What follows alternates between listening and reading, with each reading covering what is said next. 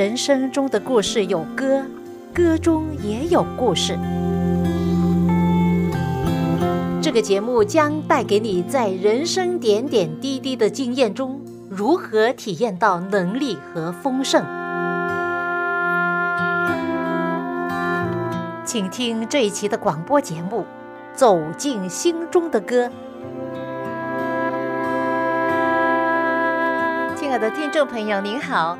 又到了我们走进心中的歌节目时间，我是肖阳，很高兴你能陪伴我这半个小时的节目光阴。在美国，我们有一位朋友就住在附近，我们时不时会看见他，然后跟他聊天。时间久了，彼此之间比较了解，他也很信任我们，所以他有什么事都过来告诉我们。有一天，他来告诉我们说，她怀孕了。吓了我们一跳，因为她是单亲妈妈，有几个孩子，虽然孩子都已经长大，最小的在读高中了，因此她努力的工作赚钱。我们知道她曾经有一个男朋友，但是五年的交情，后来知道他有太太孩子，他说他骗了他五年了，而他都不知道他有老婆有孩子。那好了，过去的就让他过去了。但是现在她说她怀孕，那怎么回事呢？后来我了解到是这样的，大概在十个月前，她在工作的地方认识了一位男士，这位男士跟她很友好，后来就追求她，她被爱所感动，然后他们就拍拖谈恋爱，结果她怀孕，她告诉我们说，他们决定大概一个月之后结婚。我们听到这消息都很意外啊！作为朋友，我们很关心他，希望他好，特别是在婚姻上，希望他不要行差踏错。于是我就说：“什么时候我们可以见到你的男朋友？因为我们从来没有见过他。”他说：“他星期三会来吃晚饭。”我说：“好啊。”那星期三我们吃过晚饭之后，就过去跟他打声招呼，好不好？他说好啊，欢迎你们过来跟他认识一下。星期三晚上我们就过去拜访他们，我丈夫就跟她男朋友聊起天来了。当问到他以前从事哪种行业，他告诉我们说，他以前做过售卖大麻。那在美国很多州呢。所谓的娱乐性的吸取大麻是合法的。他还表示以后有机会再从事这样的买卖，而他自己呢也吸烟，也吸大麻，还说其实大麻对身体是有一定的好处的。当时我跟我丈夫彼此对看，就是一种没有说出来的沟通啊。我们都知道，从事这行业的人肯定不是敬畏上帝的。当我们问到他是否是基督徒，他说不是。那天晚上，我们心中真的不安呐，很担心我们这位邻居朋友，因为他是一位基督徒，怎么能够嫁给一位这样的人呢？第二天，我丈夫和我就很坦白的跟我们这位邻居朋友说：“你的男朋友并不是你理想中的配偶，如果你悬崖勒马的话，还来得及呀。”我们跟他逐一的分析：第一，他们的信仰不同；第二，他吸烟、吸大麻，还要从事贩卖大麻的生意，真的是不务正业；第三，他没有物业，什么财产都没有，而你自己有两间房子的物业，他要娶你，有可能是占你的便宜，就不需要花钱租房子了，而且你们还没有结婚，他就跟你搞得。怀孕了？难道你真的要投入这个婚姻，将自己完全的信任给他吗？但是我们的建议，我觉得当时是太迟了，因为他们已经决定了，而且这位朋友已经沉浸在爱河中，好像都不能自拔了。那我们就没办法了，只有为他祷告，希望他的将来不会出现任何的危险呐。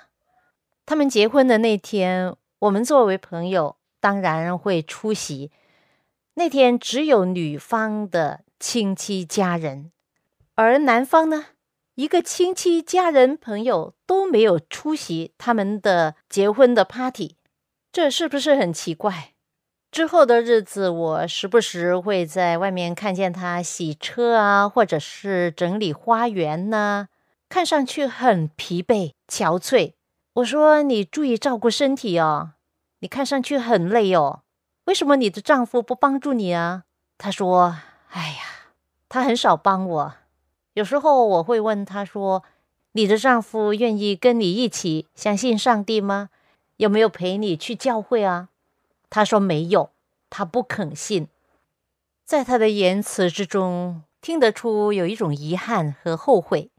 两个星期前，我们的朋友来告诉我们说，因为他很辛苦啊，又晚睡，工作又长时间，有时候打两份工，又要做家务，身体非常的疲惫，很不好。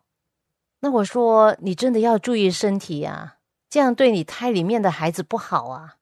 他说没了，孩子没了。我说哈，什么时候没的？他说大概一个月前，因为我很辛苦，我的丈夫都没有帮助我什么，全部的家务都是我做，还有外面的庭院的花园都是我在整理，结果流产了，非常痛苦难受的。他们结婚了七个月之后，就结束了这一段的婚姻。他还说。幸亏我们没有在政府注册结婚，我们的婚礼是在教堂通过牧师来证婚。如果根据国家的法律呢，他们是根本没有结婚的。最近他来到我们家，就跟我们聊，就说既然他不肯改变，我让他搬走了。他不说，我们都不知道。他说他已经忍耐了很久，也一直为他祷告，但是结果。他没有改变的意愿，因为他在吸毒，也抽烟，许多时候感觉到很累，很想睡觉，还搞到工作也没有了，甚至他将结婚戒指卖掉去买大麻。哎呀，我说朋友啊，你记得当初我们是怎么样跟你说的吗？你真的要警醒，这个是一个很沉痛的教训，他付出了很沉重的代价，不论是身体。还是心灵都受到不少的伤害。我一直的相信，我们的命运掌握在上帝的手中，包括我们的人生、学业、职业、婚姻、工作等等。上帝在圣经里面都有他的原则为我们说明，好像一本生命的说明书，都有说明、有指引的。特别是对婚姻，圣经说：“恶人若不同心。”岂能同行呢？因此，信主的跟不信的不能同负一恶，这是圣经的原则。当人要选择自己的道路而放弃上帝的原则，吃亏的是自己。可能你很想知道我这位邻居朋友他现在怎么样了？自从他让那位男人离开之后，他轻松愉快了很多。他承认，上帝一直的给他功课，这些教训就是让他更认识自己的罪和软弱，从此可以悔改吧。我衷心的祝愿他在日后的人生之中更加的谨慎，按着上帝的原则去做人，做一切的决定。现在分享给你来自天韵诗歌创作的一首作品，这首好听并且很有意义的诗歌是《活出生命的色彩》。走出心里的阴霾，活出生命的色彩，让青春再期待，改造每个现在。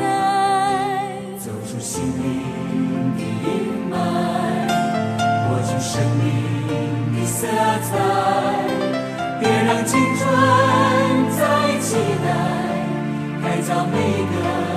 现在，不要不要不要再自怨自艾，停止停止停止那消极无奈，千万人中你独一无二，坚强地活出生命的色彩。人生中最重要的事有三样，就是信仰、职业和婚姻。而我们的信仰直接会影响到我们的价值观，我们的价值观也会直接影响到我们的职业和我们的婚姻。当我们讲到终身大事，就知道所讲的是有关婚姻的。不错，我们的婚姻是人生之中的终身大事，不可以随随便便哈。讲到我们终身大事的事，我采访了许多不同未婚男女，问他们什么是心目中理想的配偶，他们的回答都是多姿多彩。请听以下一些未婚女子的高见吧。我要有钱的，海边要有别墅。我希望他一定要高我半个头以上，而且啊，要很会煮饭，又要帮我带孩子。我希望我的另一半是很有男人味儿的，要永远爱我，经济独立，老一点的没关系。哈哈，等一下，我跟你分享我们所做的一个广播剧。请留意听哦，不少的女孩子容易一见钟情，堕入爱河，只要我爱他就够了，没有考虑到对方的品德和他对人的态度。这世界一片空白。小美，你似乎不明白，你的未来正要陷入险境，那可是你一辈子的生活啊！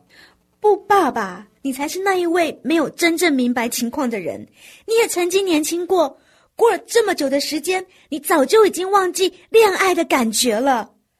我告诉你，我爱阿俊，但是你似乎不能明白我的感受。小美，你一定要听我说。不，我不要再听任何人的意见了。我告诉你，就是这样。下星期四。法官会在市中心第一民事法庭为我们证婚。我希望到时候你和妈妈都能够一起来参加我的婚礼。那好吧，没有任何人可以改变你的想法，但我只有一个问题，我要问你：上星期四你穿了一件白色的上衣，但是阿俊却要你把它换掉，你还记得他当时的反应吗？嗯，他是有点不太高兴。他岂止不太高兴，他紧握拳头，还对你大叫，就差没打人了。而那天晚上，我们请他到家里面吃饭，你还记得发生什么事吗？哦，爸爸，没关系的，那都已经过去了。你为什么还要提那一件事呢？因为当你说了一些他不高兴的话，他毫不留情面的在全家人面前令你难堪，小美。如果那是他现在对你的方式，你觉得将来会如何呢？别再说了，别再说了！难道你不能了解吗？我爱阿俊，他是我生命的全部，其他的都不重要了。不管你跟妈妈说什么，我就是要跟他结婚。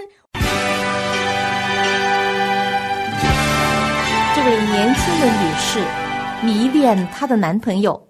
不愿意聆听她父亲的意见，眼看着自己女儿将嫁给一位没有仁慈、没有德性的男人，父母亲是何等难过。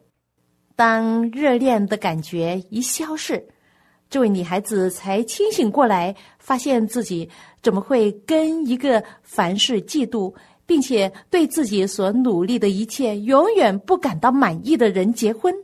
朋友，希望这样的事不会在你身上发生。以下是来自不同职业，从主管到大学生、未婚男士对选择配偶的看法。他的品性和他的信仰，他一定要是一个非常好的一个人。长得丑也没关系，但是要充满了一个很多智慧。个人的感觉是我希望我的另外一半是属于一个比较聪明的一个女生，安静型的。然后另外一个部分就是，我觉得两个人的理念要很相同，包括价值观，所以我很我我也很重视他的信仰的问题。呃，因为我本身也是个基督徒。啊，在我心目中，理想的伴侣很有爱心，然后会体谅人，要很照顾家庭这样子。在在这个前提之下，一个很重要，我希望我的伴侣他是一个很孝顺的。寻找这个终身伴侣，有关于这个对象方面呢，比较倾向于他具有智慧，以及啊姿态呢也比较不随便，因为他具有协助丈夫的功能，也不会随便啊随随便说话。不同宗教信仰有不同的价值观。现在我们来听几位基督徒未婚女子对选择配偶的看法。我认为我理想中的另一半呢，在信仰上要跟我一样，然后在经济方面上也要有一定的收入。呃，我希望是一个就是热衷于上帝的工作。他可以不用很爱我，可以，可是他一定要很爱上帝。嗯，他可以不用对我很贴心，可是他一定要对上帝贴心。我的另一半是上帝所给我最好的伴侣。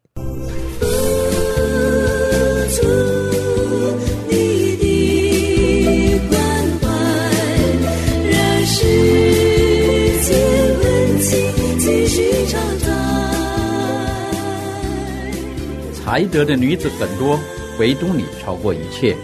艳丽是虚假的，美容是虚浮的，唯敬畏耶和华的妇女必得称赞。听众朋友，希望刚才的话剧和采访能够启发你，特别是对未婚的朋友们，在选择配偶的时候有属天的智慧。曾经读到一个朋友这样分享说：“上帝让不同的人在我们生命中出现，是为了三样事。第一呢。”是为了一个理由，有人为了一个理由进入到我们生命里面，通常呢是为了你我曾经表达过的需要。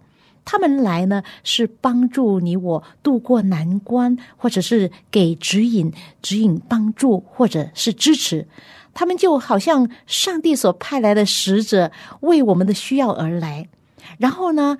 他完成了任务，你的需要已经解决了，你的祷告已经得蒙应允了。那那个人呢，就离开了。第二呢，可能是为了一个时期，有人为了一个时期进入到你的生命里面，可能是在你成长、学习和分享的过程中需要这个人。那他可能会带给你。喜乐平安也可能会教导你一些从没有学过的东西，它呢通常呢会给你意想不到的欢乐，但是呢只是一个时期。那第三呢可能是一个终身的计划。那如果有人是为了一个终身的关系进入到你的生命里面，那就要教导你终身的功课哦。你的责任呢，就是要接受这样的功课，要爱那个人。那生命中呢，最重要的事有三样，就是我们的职业、我们的婚姻，还有我们的信仰。而我们的信仰呢，直接的影响到我们生命之中重要的事。那有一句话说呢：“爱是盲目的，友谊是清晰的。”因此呢，当一个人恋爱的之前呢，最好呢是先建立好友谊关系，好好的交朋友，从朋友到知心，要有一段过程。这过程呢，包括我们要分享呢。比如说，啊，你分享到你自己的事，你的老家在哪里呀？你的家人呢？你喜欢吃的食物，你喜欢的爱好，你喜欢做什么运动等等。第二就是要聆听，不只是自己讲话，要听对方。第三呢，要很好的沟通。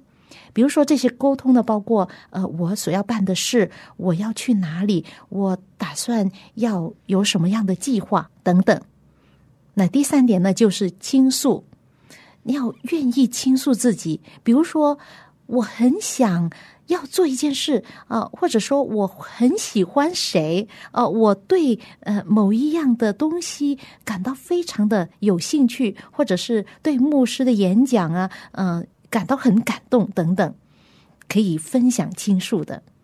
还有呢，就是离不开的，就是关怀体贴，肯花时间彼此的帮助，满足对方的需要等等。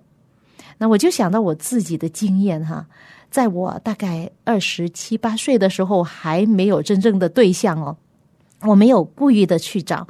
那时候呢，我妈妈都很着急了，因为哇，这个大姑娘啊，这么这么老了哈，还没有真正的对象，那怎么办呢？那我妈妈就很着急，就尝试的介绍朋友给我，替我去找男朋友，这样子说起来的很好笑。但是呢，我相信上帝，我知道我的另外一半是需要上帝亲自的带给我，他。会亲自的将这个人带到我面前，说我在等待。最重要的是在祷告之中等待。这是主的道路最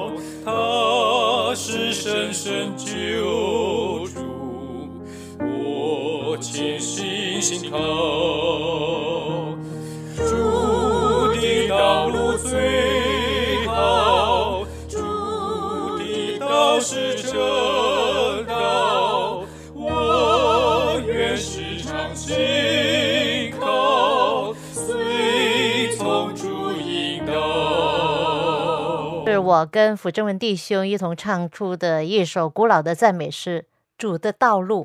朋友，记住，主耶稣就是道路、真理、生命，跟着他走，随从他的话语和立法所教导我们的一切，就是人生中最大的幸福。按照他旨意生活的人是有福的，因为不会容易走错路。主的道路最好，他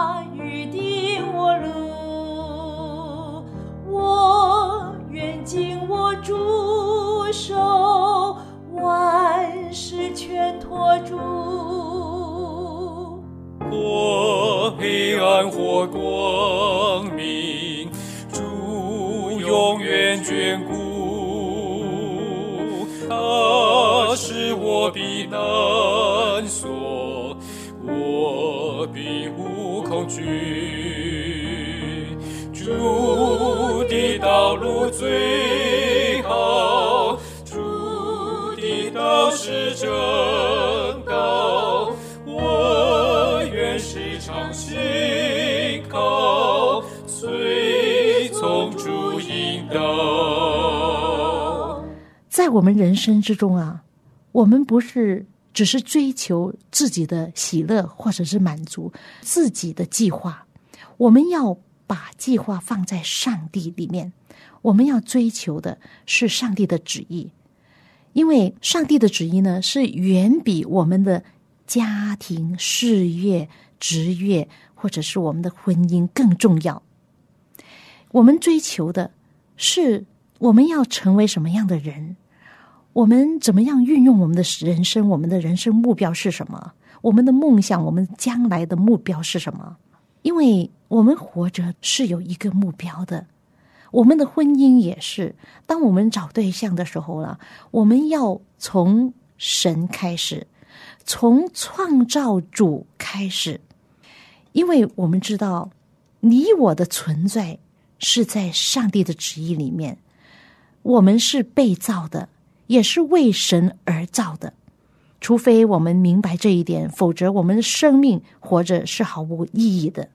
在诗篇一百三十九篇这里讲到，上帝啊，你已经监察我，认识我，我坐下，我起来，你都晓得，你从远处知道我的意念，你也深知我一切所行的。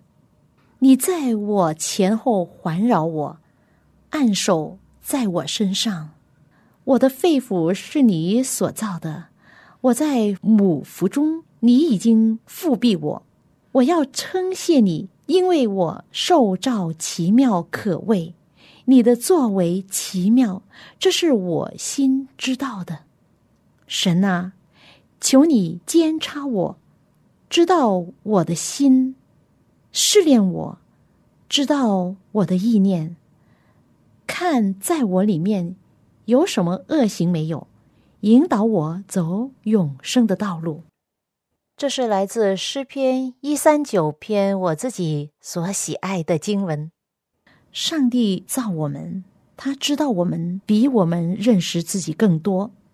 我们身体的每一个细节都是神精心策划的，我们的肤色种类都是上帝所选择的。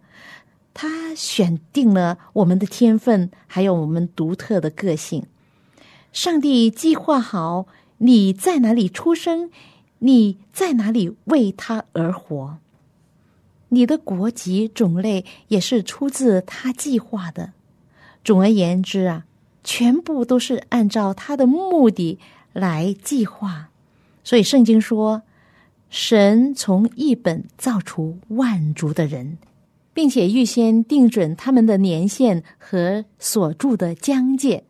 所以呢，在我们生命中呢，没有随意出现的事物，他们都是为了一个目的所定的。所以呢，我们的天赋上帝很爱我们。